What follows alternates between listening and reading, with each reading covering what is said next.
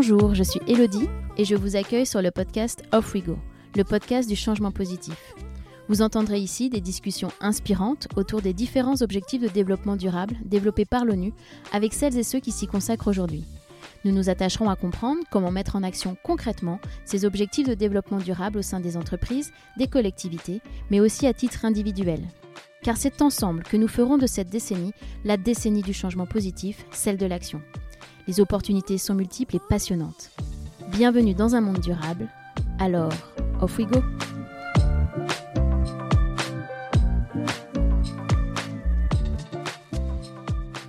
Je crois que vous l'aurez compris, si vous me suivez un peu, que je suis convaincue que nous ne pourrons pas relever les défis sociaux et écologiques auxquels nous faisons face sans le monde économique et que par conséquent, les entreprises jouent un rôle de premier ordre dans cette transition écologique et juste que nous devons entreprendre. C'est vrai que c'est un sujet complexe qui demande une démarche systémique et qu'il n'y a pas de recette magique qui va tout résoudre d'un coup. Les entreprises peuvent parfois se sentir un peu dépassées par l'ampleur du chantier, mais elles doivent se doter d'une vision globale des enjeux mondiaux, tant sur le plan social qu'environnemental. Et pour cela, pourquoi ne pas s'inspirer de la permaculture? Pour rappel, la permaculture a pour objectif de créer des écosystèmes durables et résilients en s'appuyant sur les modèles et les processus observés dans la nature pour créer des systèmes agricoles à la fois productifs et régénératifs, tout en minimisant l'impact sur l'environnement. C'est ce qu'a fait Thomas Brezard pour développer le modèle de la perma-entreprise chez Norcis. Ce modèle de développement vise à créer de la valeur en respectant conjointement trois principes éthiques inspirés de la permaculture. Prendre soin des humains, préserver la planète, se fixer des limites et partager les richesses. Bref, un modèle viable pour un futur vivable. Dans cet épisode, Thomas revient sur les origines de ce modèle et les raisons qui l'ont amené à le mettre en place. Il nous en présente les avantages et nous explique pourquoi il est important que les entreprises se responsabilisent sur ces sujets. Enfin, il nous raconte comment le mettre en œuvre et l'articuler avec les autres modèles et outils de développement durable. Je ne vous en dis pas plus, je laisse place à ma conversation avec Thomas Brezard. Alors, off we go!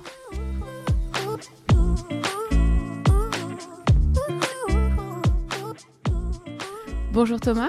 Salut Elodie. Merci d'avoir accepté d'être au micro euh, d'Off We Go aujourd'hui. Je suis euh, ravie de pouvoir échanger avec toi. Alors, pour commencer, est-ce que tu peux nous en dire un petit peu plus sur toi et sur le parcours qui t'a amené jusqu'ici? Ah, alors, euh, bon, j'ai un parcours d'études en école de commerce, mais avec une particularité qui est qu'à l'époque où j'étais dans un cursus, donc c'était entre 2007 et 2012, il y avait à l'époque encore très très peu de contenu sur les sujets de l'impact, du développement durable, même au sens plus large du terme. Et, euh, assez tôt, ça m'a embêté parce que c'est une voie qui m'intéressait beaucoup. Euh, pour donner une anecdote, un cours de finance euh, en, pleine crise des subprimes où on vous raconte les théories des marchés financiers qui semblent bien inexactes au regard de ce qui se passait dans l'actualité, de l'impact que ça avait sur des millions de vies. Et, ce genre de moment de, bascule, en quelque sorte, m'ont vraiment donné envie de faire de ma vie un, challenge au service du développement durable dans, mon métier, dans mon engagement professionnel et évidemment personnel aussi. Et donc, euh, à la sortie de l'école, euh, des cabinets de conseil en RSE, développement durable pendant 7-8 ans. Le dernier qui s'appelle Profil, qui avait, euh, dans lequel on avait notamment produit des études prospectives sur des sujets comme l'entreprise à mission, hein, dont le statut est, né en 2020 en France. On avait fait un panorama international en 2015.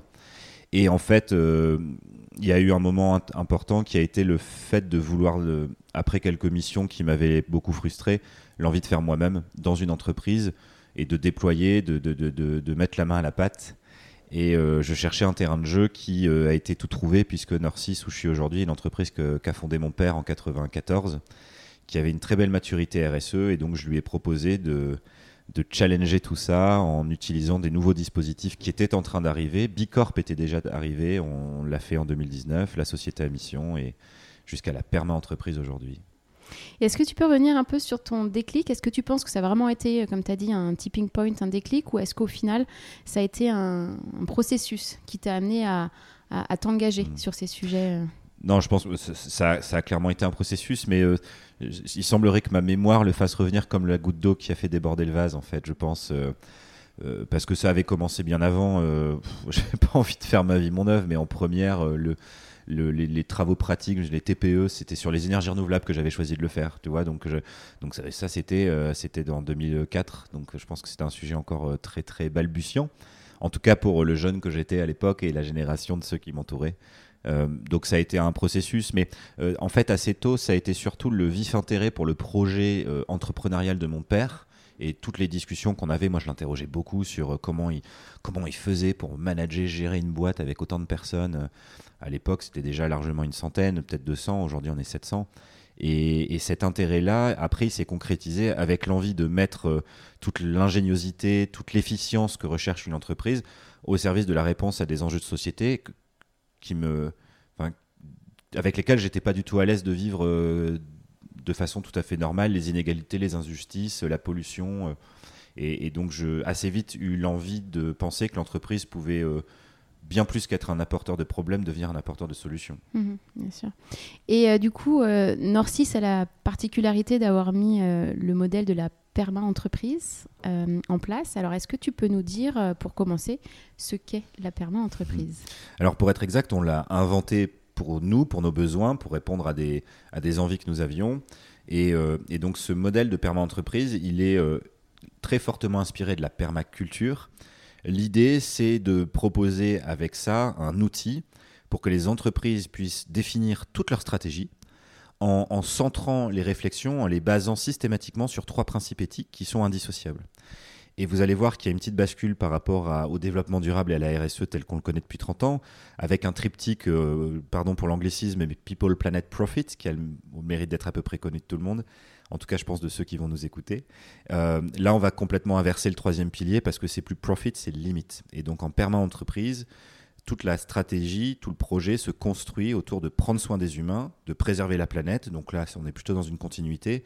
Et là où il y a une forme de, nouveauté, pour ne pas dire de radicalité euh, dans une certaine mesure, se fixer des limites et partager les surplus. Donc il y a une volonté d'avoir un modèle plus vertueux, il y a une volonté de questionner le côté régénératif des ressources qu'on utilise, qu'elles soient naturelles ou humaines. Euh, il y a une volonté de mesurer l'impact donc le résultat produit plutôt que le fait ou l'intention. Et euh, il y a certaines figures imposées autour de la façon dont on organise les parties prenantes pour que le projet soit bénéfique au plus grand nombre, etc. Donc c'est pas une définition précise et courte, on peut en avoir une aussi, mais je préfère le décrire de cette façon-là. De cette façon-là. Mais du coup, comme tu dis, vous l'avez créé. Euh, alors moi, je suis assez curieuse de savoir, quel a été un petit peu, euh, encore une fois, votre processus, de quel constat vous êtes parti et, euh, et comment avoir trouvé la permaculture comme source d'inspiration. Enfin, le lien entre tout ça. pour les gens d'extérieur, n'est pas forcément si évident que ça, mais voilà. Alors, il y, a eu quelques moments clés, mais il y en a un en particulier que je vais évoquer. En fait, donc au départ, on, a une entreprise qui euh, fait 5, euh, 500 personnes, qui est euh, certifiée exemplaire en RSE. Alors non pas qu'il faille s'en satisfaire, mais c'était tout de même une façon de vérifier qu'on était sur un bon chemin. Et puis quand je suis arrivé, je suis arrivé donc c'était en 2017. Euh, l'idée d'expérimenter euh, la réflexion autour de la raison d'être, de se faire certifier Bicorp pour vérifier si le niveau d'exigence supplémentaire que ça représentait, on était capable de le tenir, ce qui a été le cas, donc certifié en 2019, puis de devenir société à mission euh, rapidement après la naissance de la qualité juridique avec la loi Pacte, donc en janvier 2020. Et puis, euh, au bout de tout ça, euh, beaucoup d'expérimentations, beaucoup d'idées qui émergent, et notamment une qui était euh, beaucoup plus considérée et intégrer l'éthique dans le quotidien de nos métiers. pourquoi le mot éthique ou pourquoi l'éthique? Parce que c'est un mot qui est dans notre raison d'être, suite à tous les ateliers de travail, de réflexion qu'on a pu faire. Et on est donc arrivé avec un constat qui était que l'éthique était quelque chose qui était important pour euh, beaucoup de personnes, aussi bien des, équipes, des salariés que des personnes externes, surtout dans l'univers du numérique, qui a des gros enjeux autour de l'éthique. Mais le besoin du coup de beaucoup plus instruire ce que ça voulait dire, de beaucoup plus déterminer comment on pouvait euh, se l'approprier. L'éthique est une notion qui est euh, d'une certaine manière variable. Elle dépend d'un contexte, elle dépend des personnes. Donc nous, ce qu'on essaie de faire aujourd'hui, c'est d'avoir un, cadre commun de questionnement où chacun ensuite est libre de définir quelle est la façon de mieux agir dans son contexte. Donc on avait initié ce travail-là, et en fait en, 2020, après avoir un peu superposé les, expérimentations, les référentiels d'engagement de, sociétal, hein, RSE, Bicorp, euh, notre référentiel de mission pour ne citer que, on se retrouve avec un espèce de, superposition de référentiels qui parle plus à grand monde. Ça, ça fait pas un projet d'entreprise que les équipes comprennent et dans lesquelles elles peuvent s'impliquer. Donc pour ces deux raisons, euh, on cherchait une solution et euh, une rencontre, la visite d'une ferme urbaine en permaculture en fait, est un déclic, puisque là, on découvre qu'il y a un modèle. Euh, alors, c'est pas tant un modèle de production agricole qu'une vision du rôle de l'agriculture et de comment elle doit être pratiquée pour être bénéfique aux humains. Euh, mais qu'en ce modèle, en fait, on a peut-être toutes les sources d'inspiration pour inventer quelque chose de nouveau. Notamment parce que tout part de ces trois principes éthiques. Et voilà, en fait, où l'idée d'avoir un cadre beaucoup plus défini et compréhensible pour les équipes a émergé. Et ensuite, ça a été en gros euh, deux ans de RD pour à la fois éplucher dans le détail le modèle permaculturel, notamment avec un ouvrage de 700 pages euh, qui fait référence, qui a été écrit en 72 par deux Australiens, puis en, en se disant, avec euh, pas mal de journées de séminaires avec un petit collectif, qu'est-ce qu'on peut faire de ces idées pour le monde de l'entreprise et pour les transposer dans un modèle de développement de l'entreprise? Et euh, voilà comment euh, la permaculture est devenue notre principale source d'inspiration, jusqu'à donc inventer le modèle, le tester, tester euh, le fait de penser régénération, le fait de tester la référence systématique aux principes éthiques, et puis ensuite définir une méthodologie qui allait nous permettre de, construire un nouveau référentiel de pilotage de notre entreprise, qui allait pouvoir aussi être finalement mis en lien avec ce qui existait déjà. Typiquement, dans la démarche, on propose de formuler une raison d'être et les enjeux qui vont être en fait les objectifs. Donc on peut être société à mission assez facilement si on fait la méthode PERMA et d'arriver au bout avec euh, quelque chose qui avait tellement bien fonctionné, qui avait apporté tellement d'idées nouvelles et d'enthousiasme pour euh, un grand nombre de salariés qu'on a d'ailleurs fait participer activement à la démarche, l'envie de le partager plus largement avec euh, l'écriture d'un livre et la méthodologie qui figure pour le partager avec le plus grand nombre possible. Qui est en open source, oui. En quelque sorte, oui. si on peut dire, oui. Et quelle est l'ambition finalement derrière la perma-entreprise? Donc l'ambition pour nous, c'était à la fois d'avoir un nouveau cadre de développement de l'entreprise qu'on allait pérenniser euh, parce qu'on atteint une certaine taille. Aujourd'hui, donc on est 700 parce que notre univers, notre secteur d'activité a des enjeux euh, importants à relever et qu'avec ce nouveau cadre, je pense qu'on va réussir à donner plus de sens et de cohérence à l'engagement de ceux qui ont envie de s'engager dans ce projet d'entreprise. et j'entends par là interne comme externe, bien sûr.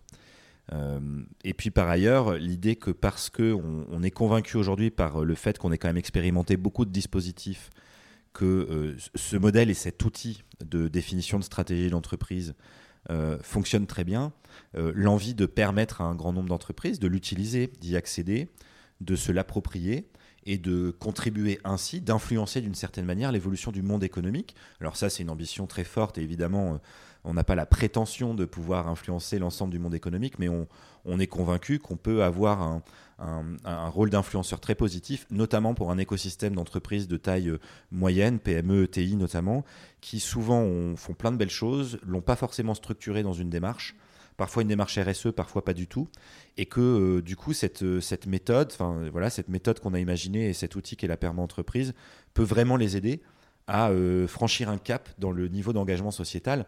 Alors, notamment parce que, et ce n'est pas le seul euh, dispositif ou outil qui permette de le faire, mais euh, je parle bien de la définition de la stratégie d'entreprise, ce qui veut dire que on n'est plus dans une logique de dissocier d'une certaine manière la stratégie d'engagement ou RSE de l'entreprise, sa stratégie business, euh, mais c'est un tout. Donc dans un modèle de perma entreprise, dans un référentiel de perma entreprise, vous retrouvez des enjeux business, vous retrouvez des enjeux autour de l'usage des ressources, vous retrouvez des enjeux de gouvernance.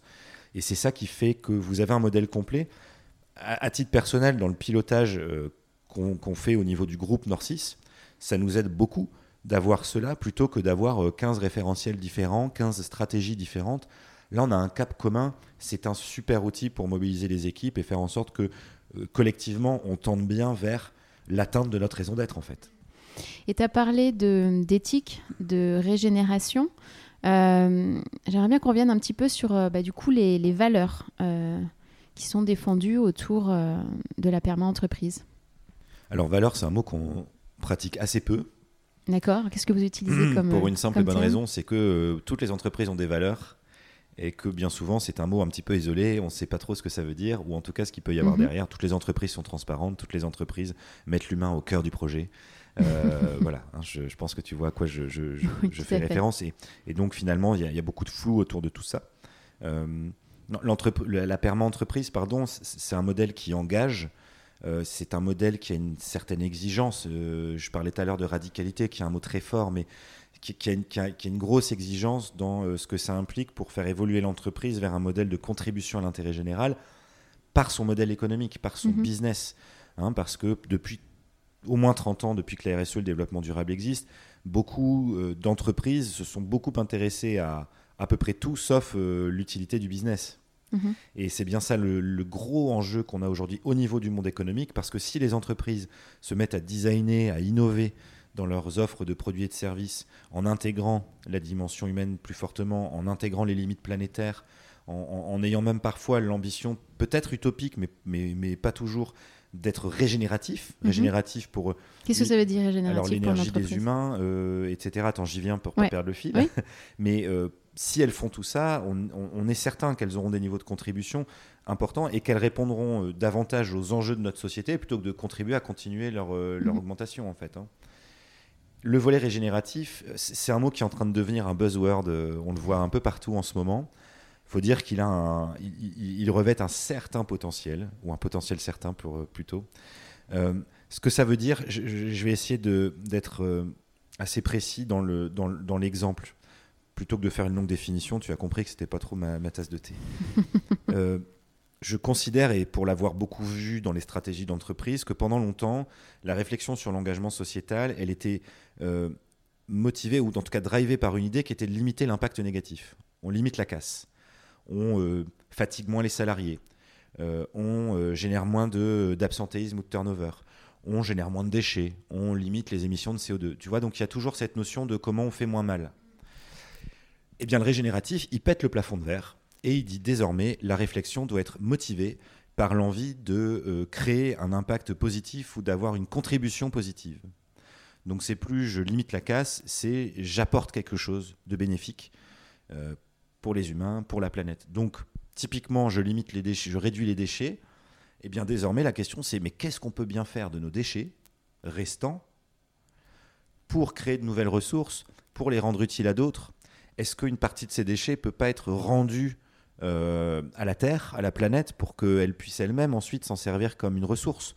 Tu vois, donc euh, euh, c'est pas forcément une idée nouvelle dans tous les cas, mais il y a des cas dans lesquels elle est vraiment nouvelle. Et je pense typiquement sur le volet humain, qui pour nous est central, puisqu'on est une entreprise de services numériques.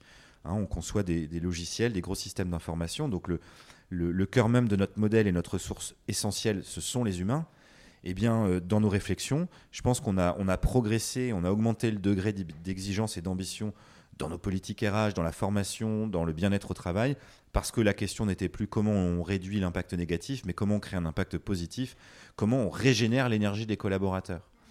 Un, typiquement, une personne qui vient travailler, bon, euh, elle arrive, elle fait son job, mais quand elle sort du bureau, euh, mine de rien, elle a encore beaucoup de choses à gérer dans sa vie. Donc si l'entreprise l'épuise, euh, il y a de très fortes chances qu'à moyen terme, elle soit épuisée à tous les niveaux mhm. et que de fait, on ait dégradé sa situation, qu'on ait dégradé sa qualité de vie et qu'in fine, on ait dégradé sa productivité. Et ça, c'est quand même ce que l'entreprise recherche. Donc voilà comment le régénératif, pour moi, apporte beaucoup, beaucoup de choses positives.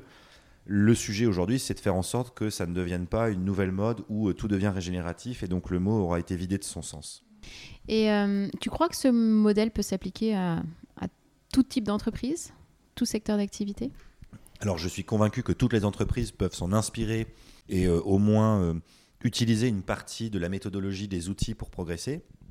Ce que je peux te dire en revanche sur l'applicabilité actuelle du modèle, c'est que celles qui se sont saisies du modèle, euh, qui nous ont contactés, qui nous ont fait part de leur envie de devenir une perma-entreprise, jusqu'à nous partager leurs travaux, leurs raisons d'être, leurs référentiels, etc., euh, si je dressais un peu le portrait robot, on serait donc sur plutôt des PME et des ETI qui avaient euh, une, volonté depuis longtemps de, penser euh, leur développement de façon responsable, mais manquaient peut-être encore d'outils et de structuration dans cette réflexion. Donc elles ont utilisé la perma-entreprise soit pour tout de suite déterminer une stratégie intégrée plutôt que de commencer par une stratégie RSE, ou pour améliorer, upgrader leur stratégie RSE. Euh, donc, tu vois, en termes de dimension, ça laisse quand même une fourchette assez large. Tout secteur, hein, on en a dans le numérique, euh, récemment une entreprise industrielle. Euh, dans, dans, le web, dans, dans le conseil, enfin, on a différentes, différents types de métiers.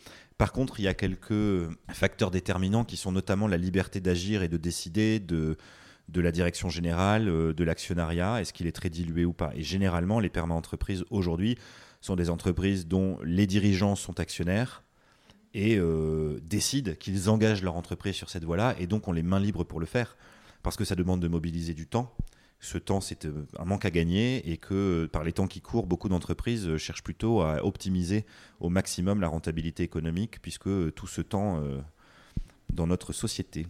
Mais tu l'avais mentionné au début, enfin, c'est pas, ça exclut pas les questions autour de la rentabilité, l'efficacité de l'entreprise non plus. Bah non, sinon ce serait, ce serait complètement utopique. Oui. Même si ça prend du temps et que c'est effectivement pas dédié au business euh, directement. Hein, directement c'est pas dédié au business, mais ça intègre la dimension business. Donc par exemple, chez nous, il y a huit enjeux. Il y a un enjeu de gouvernance, il y a un enjeu d'indépendance. Il y a deux enjeux liés à notre métier. Un sur l'innovation et au service de quoi on veut la mettre. Euh, intégrer l'éthique, la sobriété ou l'efficience, pour le dire différemment dans, le, dans, dans les systèmes d'information que l'on conçoit, dans nos relations avec nos clients. Et puis, il y a un enjeu même de positionnement sur notre secteur d'activité. Euh, Norcis a pris un virage il y a à peu près 8 ans pour se positionner sur euh, des prestations de services haut de gamme. Euh, donc ça, ça figure carrément au cœur du modèle et donc c'est un de nos huit enjeux de Perma Entreprise. Derrière chaque enjeu, il y a des projets et euh, derrière ces projets, il y a des objectifs d'impact, donc des, des, indicateurs que l'on va mesurer pour vérifier notre progression sur euh, l'atteinte de ces, euh, de ces objectifs. Tu parles beaucoup d'engagement. Alors c'est vrai qu'on sait que l'attraction et la rétention des talents pour des entreprises, c'est un vrai enjeu, surtout dans un marché concurrentiel et un peu tendu sur certains secteurs et qui sont plus favorables aux, candidats. On sait aussi que bah, la nouvelle génération est vraiment en, quête euh, de sens. Alors, euh, quel impact vous avez euh, constaté sur, sur l'engagement auprès de, bah, de, vos collaborateurs Je sais pas, avant, après la mise en place du modèle de, PERMA? Alors, tu sais, déjà, concernant le, la, la, tension, je dirais, sur les marchés de l'emploi, je ne sais pas si tu le partages, mais j'ai l'impression que quand on suit l'actualité, on a l'impression que tous les métiers aujourd'hui sont en pénurie. Ah, mais clairement. Hein, euh, dans les euh, services de santé, les conducteurs de bus, euh, dans l'informatique. C'est assez hallucinant. Et j'en parlais avec mes, camarades de la communauté Bicorp que je côtoie fréquemment. Et, en fait, dans bien des univers, ils me disent dans le conseil en développement durable, ils ne trouvent pas assez de gens pour staffer. Hein. Donc c'est assez interpellant au point de se dire mais où sont passés les travailleurs si tout le monde est en train d'en chercher? Exactement. Euh, bon, néanmoins, on est loin du plein emploi pour autant, donc je pense qu'on a des choses à faire pour euh, créer des passerelles. C'est tout le paradoxe. Mm. Mm. Euh, alors comme pour tout, il hein, n'y a pas eu un point de rupture clair, net et précis dans l'attractivité de l'entreprise. Par contre, il y a des conséquences positives qui sont assez évidentes tu, vois, par exemple, quand tu as des personnes qui viennent en entretien d'embauche avec le livre sur la perma entreprise et qui te disent Moi, j'ai envie de bosser chez vous pour ça, mm. je pense que c'est un indicateur très clair de l'attractivité euh, supplémentaire que ça nous a apporté. Bon, il est fort probable que si ces personnes ont lu le livre et quand elles comprennent qu'on l'a carrément inventé et mis en, commun à travers ce livre, je pense que ça dit quelque chose de très fort.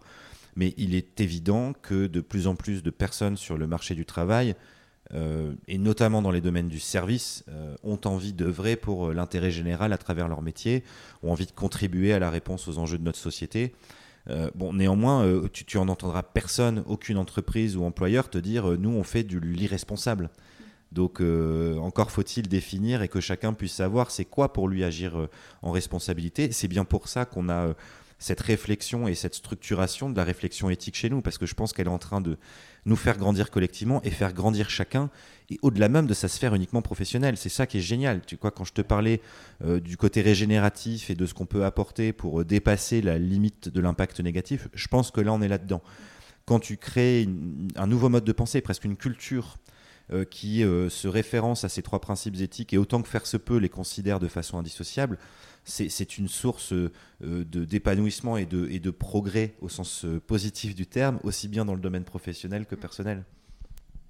Alors, tu as commencé un petit peu à en parler, mais euh, comment ça s'organise et enfin, comment ça se traduit concrètement au quotidien?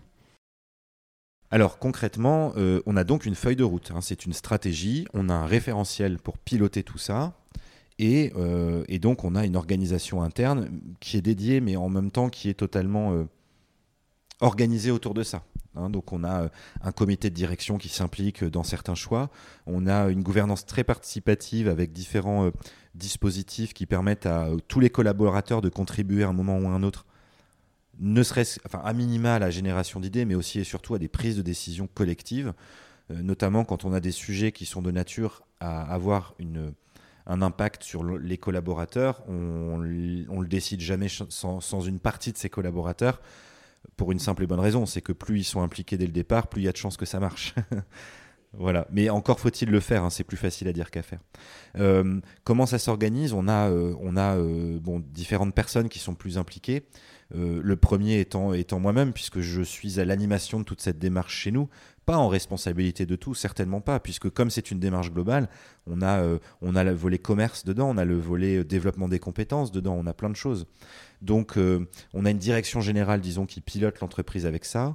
On a un comité de direction qui est fortement sensibilisé, puisqu'on a 10 agences et que dans chacune de ces agences, bah, le modèle doit prendre vie, euh, doit, euh, doit être déployé selon les spécificités et le contexte local. Donc, on donne une certaine autonomie aux, aux directions et en ce sens, c'est important que le comité de direction dans son ensemble soit hyper aligné. Mais on a aussi des référents dans chaque agence qui vont faciliter le travail et la réflexion autour de la feuille de route de chacune des agences pour que ces directions euh, que je citais précédemment ne soient pas les seules impliquées ou à, je dirais, à devoir assumer une charge qui parfois peut être euh, relativement importante. Ce que je trouve assez formidable, c'est que euh, parce que c'est intégré, dans, une majorité de cas, on constate que ça n'est pas quelque chose en plus à faire, c'est plutôt quelque chose qu'on doit intégrer au quotidien et que ce ne sont pas des projets hors sol qui se font. Ce sont des projets qui parlent aux équipes parce qu'elles l'ont décidé ensemble. Ce sont des projets qui contribuent à notre feuille de route. Euh, bon, et après, comme dans toute stratégie, on priorise, on définit des budgets, euh, on essaie de se donner des échelles de temps. Et, en fait, euh, peut-être un dernier point important, c'est que on a un gros dispositif interne autour de l'audit puisque tous les deux ans, et ça c'est quelque chose qu'on avait mis en place avant même la perma entreprise avec un autre modèle qui s'appelait à l'époque la performance globale, euh, c'est qu'en fait, tous les deux ans, on fait un audit de l'ensemble de l'entreprise, donc sur euh, les 175 euh, indicateurs que l'on mesure désormais avec le modèle de perma entreprise. On a des enquêtes salariées très poussées, des enquêtes clients, des interviews qualitatives. On consolide les données financières, les données, les données commerciales, les données carbone, les données RH. Et avec ça, on va alimenter tout notre référentiel pour faire une photographie tous les deux ans et de cette photographie, organiser des moments de consultation en interne avec euh, les différents collectifs qui, que, je, que je mentionnais précédemment, avec un grand séminaire aussi. On réunit en gros 10% des effectifs et on décide ensemble des orientations stratégiques pour les deux ans qui viennent. On décide éventuellement ensuite de l'évolution du référentiel parce que certains indicateurs ne sont peut-être plus pertinents ou sont irréalistes ou que d'autres nouveaux sont venus euh, se, dresser devant nous. Euh, et, ça, c'est un très très grand temps fort de la vie de l'entreprise que ce séminaire qui euh, oriente stratégiquement nos projets pour les deux années qui suivent.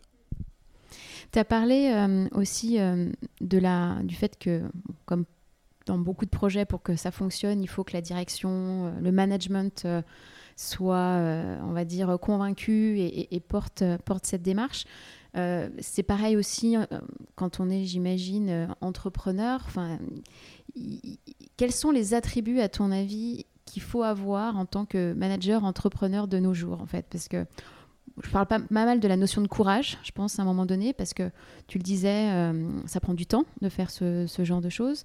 on ne veut pas que ce soit au détriment non plus du business, de la productivité, évidemment, mais en même temps, voilà, on peut pas continuer euh, comme avant. Donc, à ton avis, qu'est-ce qu'il faut voilà, avoir quand tu, as ce, type de rôle un peu décisif comme, euh, comme attribut quoi? En tout cas, il y a un trait commun que tout le monde, tous ces leaders doivent avoir désormais, c'est une compréhension fine de l'urgence d'agir différemment des enjeux, des, des, enjeux sociaux, environnementaux qui...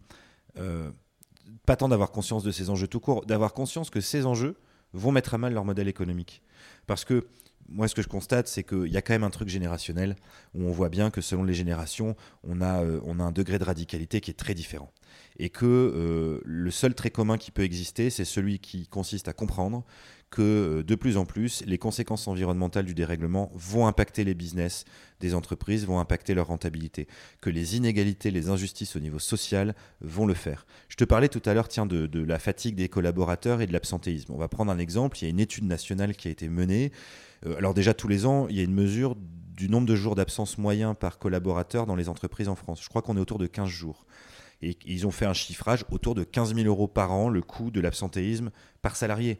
Donc imagine une entreprise de 700 personnes, 15 000 euros, je pense que ça fait plusieurs millions d'euros de manque à gagner ou de, de, rentabilité en moins. Donc c'est gigantesque. Simplement, ça, c'est pas une ligne comptable. Les entreprises le mesurent assez peu. Donc je pense que si on a des dirigeants, quelle que soit leur génération, qui ont intégré ça, tu vas voir que très vite, ça va bouger beaucoup plus fort.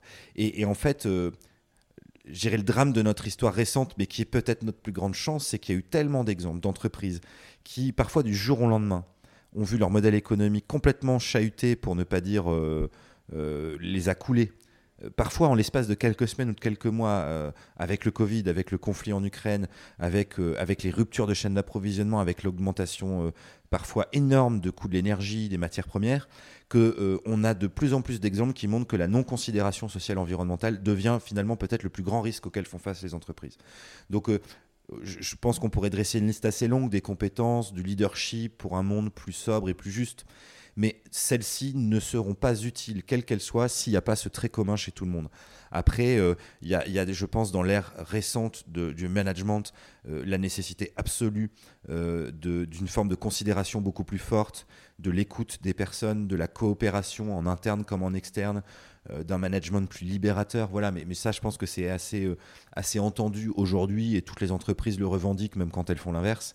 Euh, ce, qui, compte, c'est vraiment ça, c'est d'avoir éclairé les dirigeants sur le fait que leur modèle économique et leur rentabilité, de façon de plus en plus court terme, sera fortement impactée si elles ne considèrent pas beaucoup plus le vivant au sens large, c'est-à-dire les êtres humains et la planète. Et la biodiversité, bien sûr.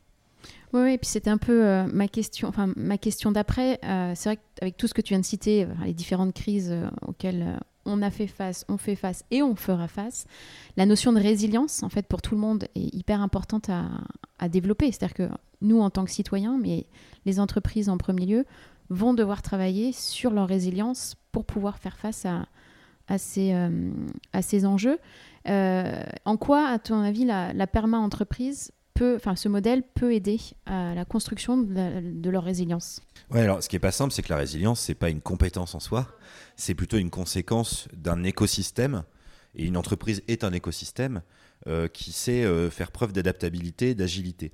Moi, ce dont je suis euh, convaincu aujourd'hui par l'expérience qu'on a chez nous et dans d'autres entreprises, c'est que le modèle, la méthode, les outils que l'on propose sont quand même source d'anticipation. Et une entreprise résiliente, c'est une entreprise qui a déjà suffisamment anticipé je te donne un exemple. Euh, nous, pour des sujets plutôt de bien-être au travail et d'équilibre pro-perso, on a déployé le télétravail en 2015. Quand le Covid arrive, eh bien, on était déjà prêt.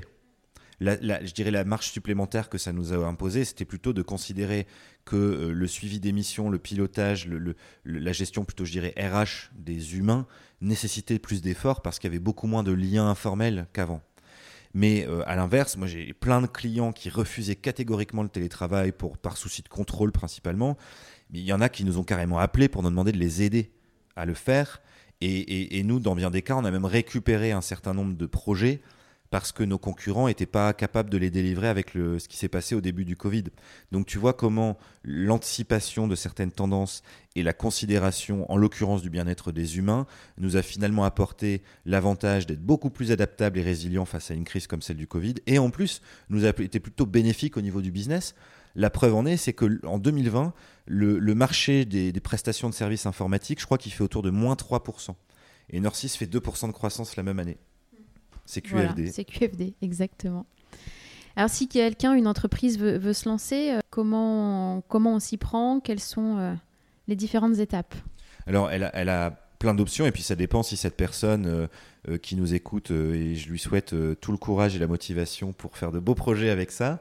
elle, a, elle a plein d'options en fait. Bon, déjà, il y a ce livre qui est, voilà, qui est, je pense, le plus gros travail qu'on ait pu fournir de formalisation et de partage euh, qui a été écrit, euh, enfin qui est en tout cas sorti en mars 2021.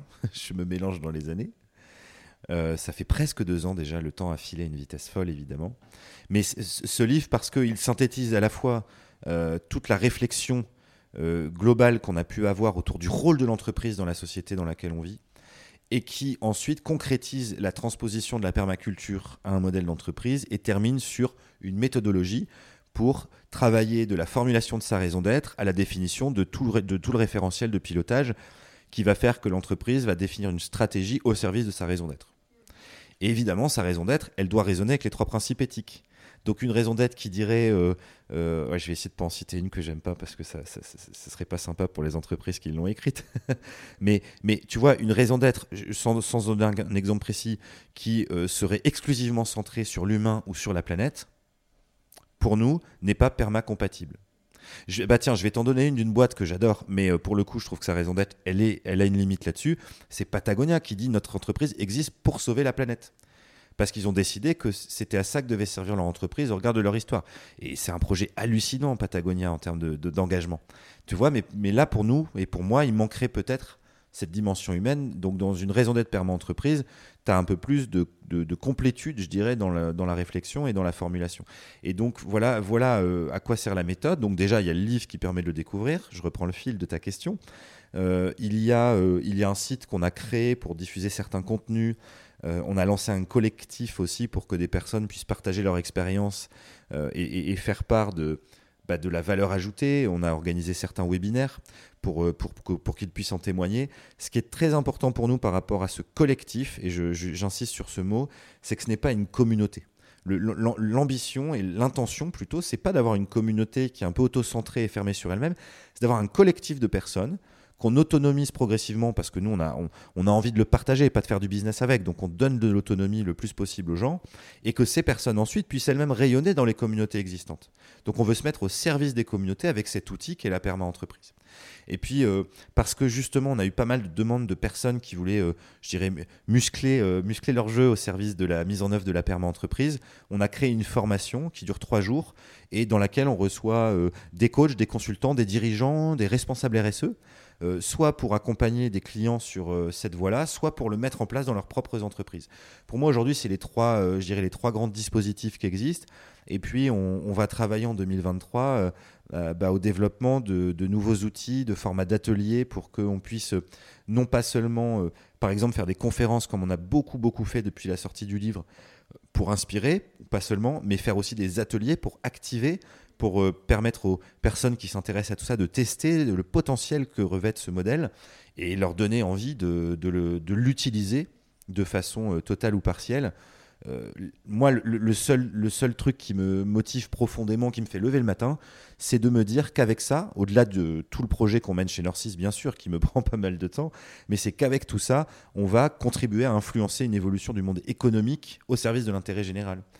Et la perma-entreprise peut être très utile à ça, mais c'est pas la seule. C'est pour ça qu'on veut se connecter à des communautés existantes. Je pense bah, tiens, typiquement à Bicorp, où euh, ces derniers temps, on discute euh, beaucoup, et j'en suis très heureux, avec la Convention des entreprises pour le climat, euh, qui a une approche et une idéologie extrêmement proche. Donc on va essayer de créer un commun pour renforcer notre capacité à aider les dirigeants et les entreprises à évoluer dans le sens qu'on estime être le juste sens normalement, je pose la question qu'est-ce qui te porte au quotidien? Mais ça y est, tu as déjà répondu. Tu as remarqué que j'anticipais chacune de tes questions. Hein. Exactement. Euh, alors, j'aimerais savoir, parce que tu as parlé de différentes choses comme euh, Bicorp, euh, la société à mission, comment tout ça s'articule avec le modèle de, de Perma Entreprise alors, c'est pas simple à résumer parce qu'en en fait, on ne parle pas de la même chose. Bicorp, c'est une certification.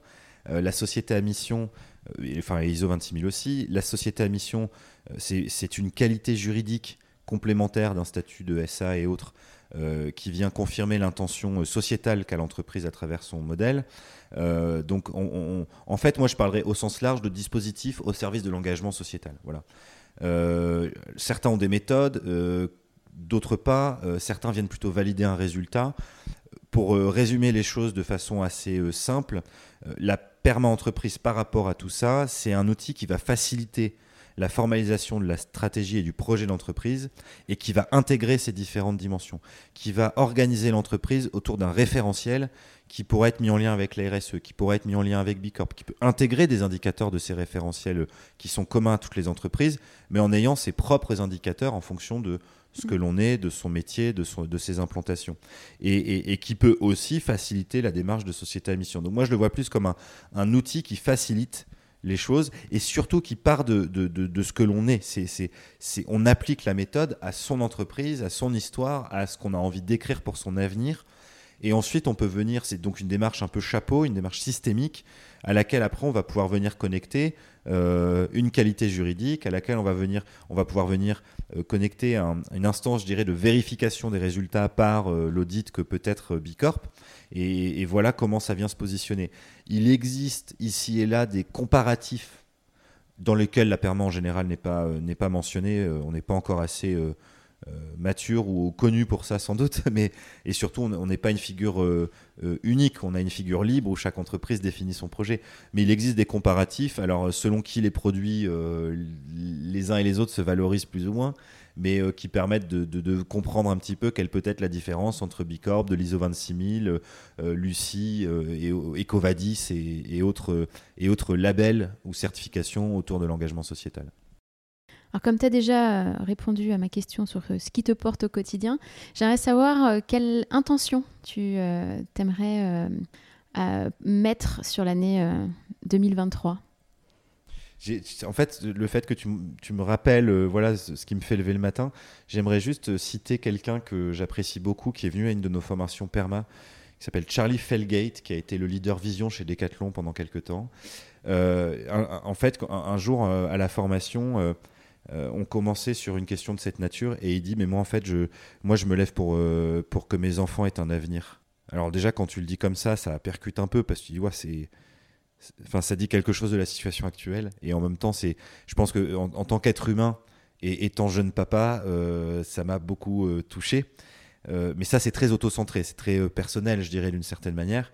ce qui plus largement me, me, fait lever le matin, c'est euh, la motivation profonde à, faire de Norcis un, très beau projet d'entreprise, à le pérenniser dans le temps et euh, euh, je pense à rendre fiers tous ceux qui y sont aujourd'hui et qui parfois sont là depuis très longtemps et qui ont encore envie de s'investir. C'est ça qui est formidable. et, au-delà de nous, de contribuer à, un monde de l'entreprise qui répond beaucoup plus aux enjeux sociétaux. Tu vois, tout à l'heure, je te disais, moi, le, bon, le mot valeur, je trouve que ça nous fait une belle jambe.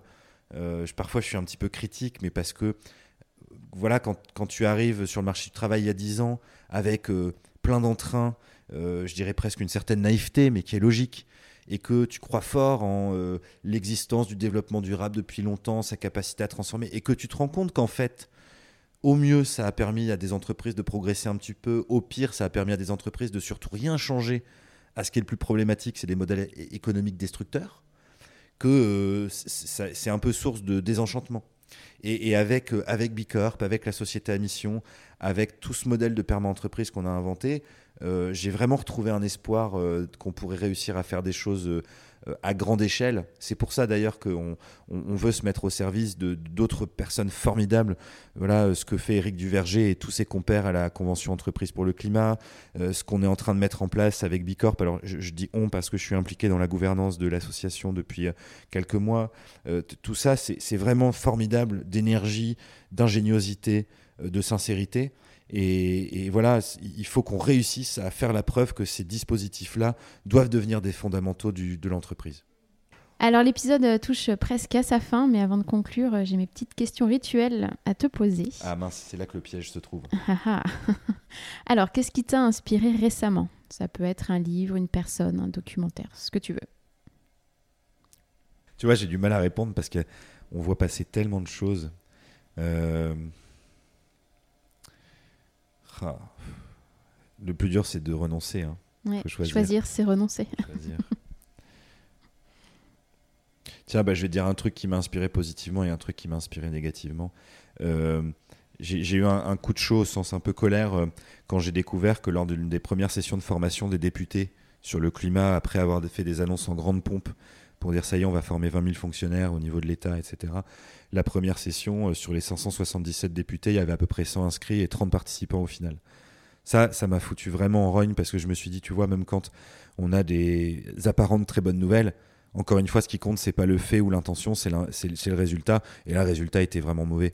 Alors, ça ne veut pas dire que sur la suite, ça va pas aller mieux, mais ça disait bien que même une décision politique au plus haut niveau ne voulait pas dire que les euh, députés allaient se donner comme mission que de beaucoup mieux maîtriser le sujet du climat.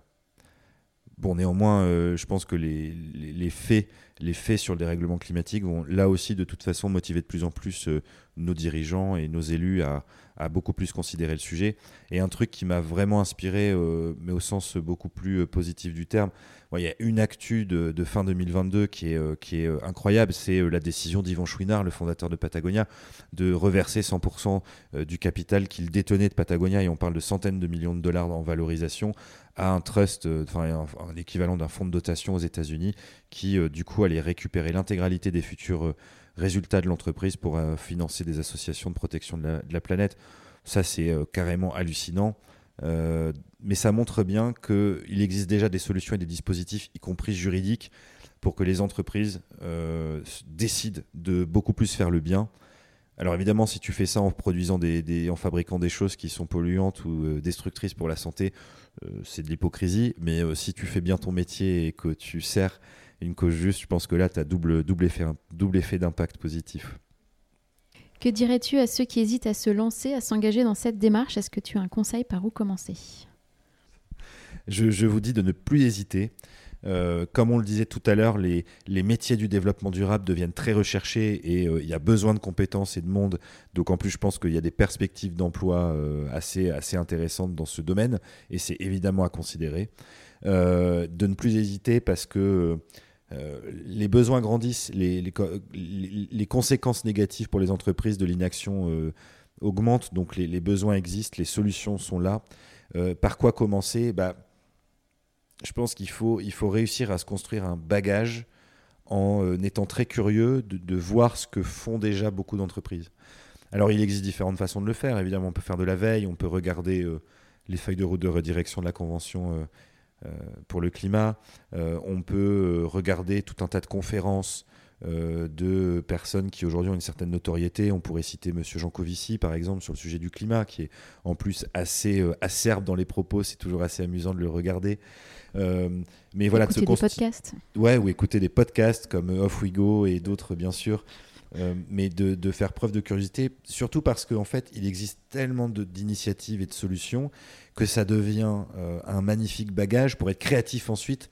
Parce que, et là je vais euh, faire un truc que je fais pas souvent, mais je vais citer Einstein, qui a euh, bah, une phrase assez célèbre hein, où il disait de toute façon on, ne contribuera pas à résoudre les problèmes d'aujourd'hui avec les mêmes modes de pensée qu'hier.